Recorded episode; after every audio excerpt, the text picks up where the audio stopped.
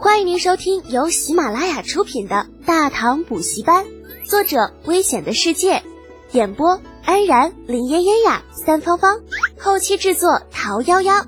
感谢订阅。第十六集，全凭一张嘴。搞定了所受的伤，李浩的心终于踏实了。回到自己的小院儿，躺在床上，沉沉的睡了过去。人这一辈子，除死无大事，能苟一会儿便苟一会儿嘛。诗和远方啥的，在生命面前，全都是微不足道的。可是李浩怎么也没有想到，这人在家中坐，祸从天上来。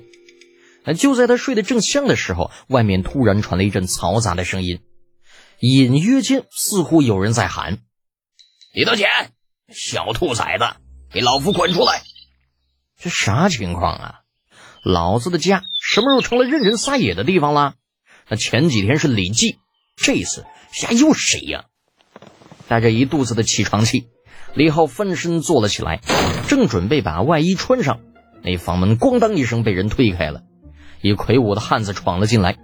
双方刚一对上眼儿，就听那汉子道：“小兔崽子，老子总算是找着你了，这回我看你还往哪儿躲！”李浩眨着无辜的眼睛。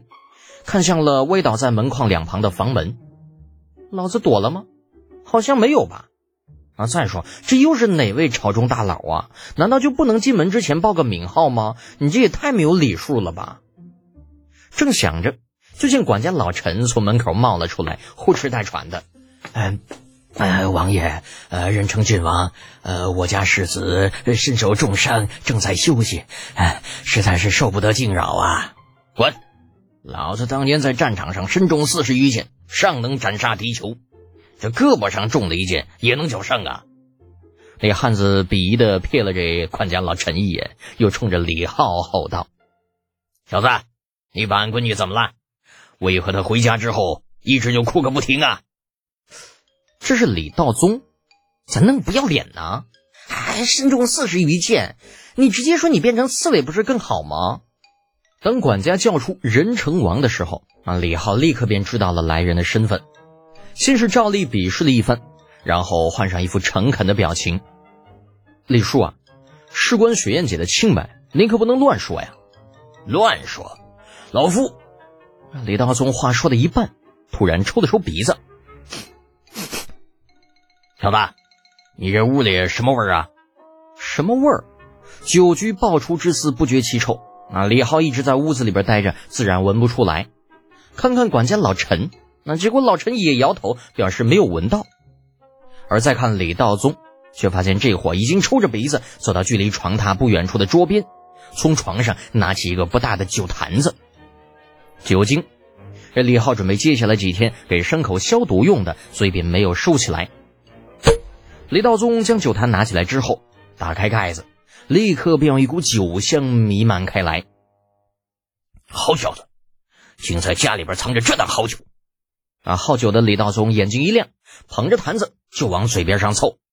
哎，那个不能，呃，喝。李浩制止了一半，发现李道宗已经把自己用来洗伤口的酒精狠狠的灌了一大口，只能无力的吐出一个“喝”字。那个是酒精啊，就算古法蒸不出高纯度的酒精。但是李浩估计那度数也不会低于八十，这种东西你说它是酒，还不如说说它这这说它是毒药呢。这喝多了百分百酒精中毒。奈何雷道宗这老货实在是太好酒了，尽管一大口灌了下去，从舌头到胃跟火烧的一样，但是凭着一股子狠劲儿，这老货硬是没吐出来。憋了老半天，才满脸通红的哈出了一大口酒气。好，好酒。高兴，这才是真男人喝的酒。小子，看你弱不禁风的样子，竟敢喝这种酒，倒是老夫一拳小觑了你啊！妈蛋的，那老子就算是脑残了，也不会喝这种玩意儿。李浩嘿嘿干笑了一声，摆手道：“呃，李叔过奖了，小侄愧不敢当。”然后李道宗仰头又灌了一口毒药，不过这次有经验了，倒是没有多喝，放下坛子，撇撇嘴。你少跟老子套近乎啊！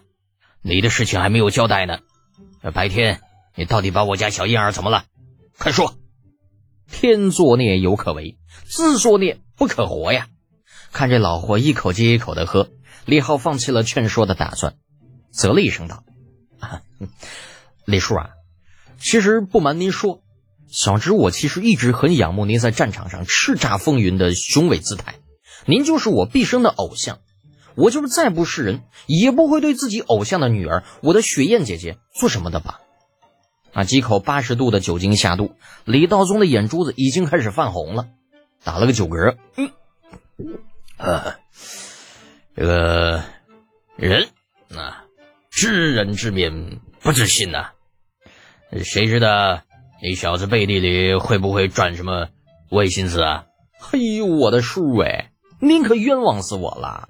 那白天的时候，我跟雪燕姐那可一直都在讨论青窗术来着。后来又讨论一些生物方面的问题，那聊的是特别的投机。不信您可以问问老陈啊，他一直在边上，可以给我作证。嗯，真的。那李道宗晃了晃头，这会儿眼睛看李浩都有重影了。嗯，你小子，你可别骗我。这我怎么能骗您呢？您是我的偶像啊。那再说了，您出来的时候问过雪雁没？是她亲口说我欺负她了。嗯，那那倒是没有。李道宗回忆了一下，有点心虚。李浩叹出口气，露出惋惜的表情。那您看是吧？其实我觉着呀，也有可能是，呃，想到了什么让他伤心的事情。女孩子嘛，你也知道，心思多，是不是啊？啊！老陈在一旁听得一愣一愣的。哎呀，你这谎撒的，脸不红不白，听着跟真事儿似的。关键老陈作为见证人，完全不知道应该摆出什么样的表情。嗯，那那那你这么说，嗯，是老夫冤枉你了。酒劲儿开始上头，李道宗那舌头有点大。哎呀，叔啊，咱们这关系还说啥冤枉不冤枉的？那早上我从宫里回来的时候，陛下都说啊，让我跟雪燕姐一样，称他为叔叔。然后这样算的话呢，咱多少也算是沾亲带故。您要是还这么说，那小侄可就不高兴了。嗯，可是，呃，小小燕儿一一直哭，啊，李道宗已经站不直了，这晃来晃去，马上就要倒的样子。哎呀，可怜天下父母心呐！李浩体谅的叹了口气，扶着李道宗坐到桌边，又把酒坛子塞给他，这才继续说道。这样好了，不行的话，我去跟他谈一谈。毕竟我们都是年轻人嘛，交流起来比较容易。您看如何呀？嗯，等了半天也没见有人说话，扭头定眼一瞧，李浩这才发现这老家伙不知道什么时候已经趴桌上了，伸手将李道宗扶起。李浩试着叫了声：“李叔。”没有反应。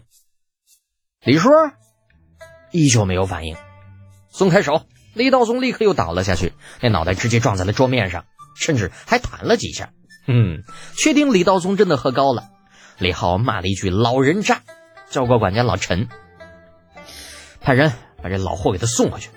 另外，再去买几只狗养在院子里边，要那种站起来比人都要高的，下次谁要是再闯进来，就给老子关门放狗。听众朋友，本集已播讲完毕，请订阅专辑，下集精彩继续哦。